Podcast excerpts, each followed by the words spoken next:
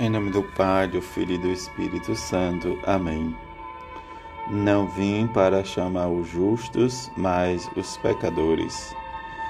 Décimos, domingo do tempo comum, Evangelho de Mateus, capítulo 9, versículo de 9 a 13. Naquele tempo, partindo dali, Jesus viu um homem chamado Mateus, sentado na coleteria de impostos e disse-lhe: Segue-me. Ele se levantou e seguiu a Jesus. Enquanto Jesus estava à mesa em casa de Mateus, vieram muitos cobradores de impostos e pecadores e sentaram-se à mesa com Jesus e seus discípulos. Alguns fariseus viram isto e perguntaram aos discípulos: Por que vosso mestre come com os cobradores de impostos e pecadores? Jesus ouviu a pergunta e respondeu: Aqueles que têm saúde não precisam de médico, mas sim os doentes. Aprendei, pois, o que significa quero misericórdia e não sacrifício. De fato, eu não vim para chamar os justos, mas os pecadores. Palavra da salvação, glória a vós, Senhor. Neste domingo em que olhamos e celebramos o Cristo ressuscitado, Diante da ressurreição, precisamos dar graças todos os domingos ao Pai por nos ter dado ao seu Filho para nos salvar. Em que contemplar o mistério de Cristo é fazer a experiência e reconhecermos que somos pecadores e, que, e precisamos sempre da sua misericórdia para curar as nossas feridas. Ele, como bom pastor, que nos conduz e que nos leva aos, a verdes pastagens. Viver esta experiência, como nos diz o profeta Oséias, quero amor e não sacrifício. Diante disso, o profeta nos mostra esse processo da vida em que o amor vem do conhecimento de Deus, mas que nós precisamos viver a experiência da nossa conversão. Paulo vai nos dizer Diante da sua experiência aos romanos, ele revigorou-se na fé e deu glória a Deus. Diante do evangelho, em que diz a grande controvérsia do chamado de Mateus, diante da sua mesa de imposto, vem o sacrifício e não a misericórdia não o sacrifício, melhor dizendo. A misericórdia de Deus é a maneira mais aberta que nós temos para nos relacionar. O nosso relacionamento parte a partir da vivência da liturgia de cada domingo, de cada dia que celebramos a Eucaristia.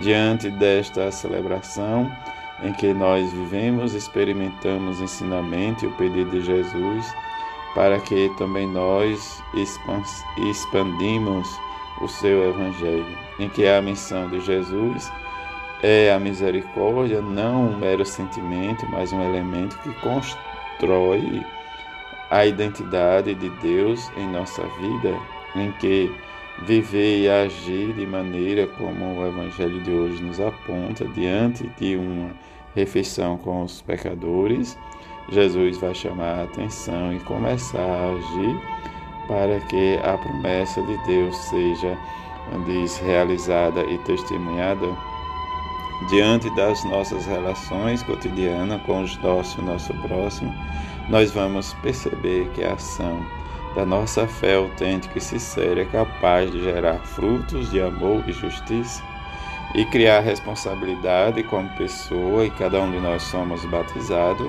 gerar realmente pessoas para Jesus Cristo.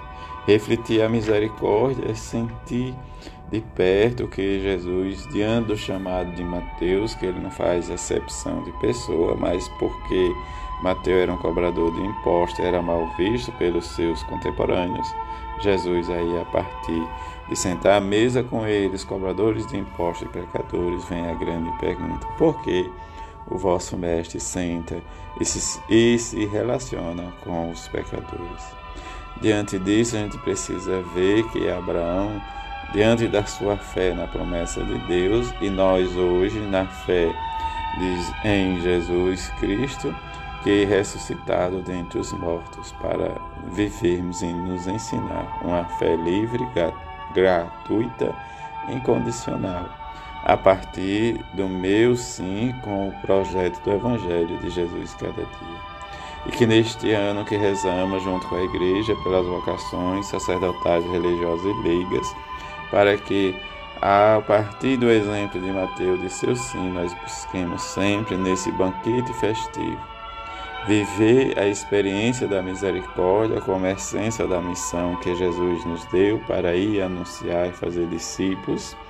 E diante do nosso discipulado, nós possamos viver a autenticidade do nosso chamado, em que a viver a fé e viver o chamado que Jesus nos convida é atualizar cada dia o Evangelho de Jesus e neste amor que realmente nos leva e nos constrói como comunidade. Mesmo diante de nossas fraquezas, nossas debilidades, nós precisamos sempre experimentar este amor, essa misericórdia. Que a bem-aventurada Virgem Maria e São José nos ajude a viver sempre e que o nosso coração seja desamoroso, como é o exemplo do coração de Jesus, como ele nos convida a fazer essa experiência com Ele dizermos sempre: Jesus, eu confio em vós. Amém. Assim seja.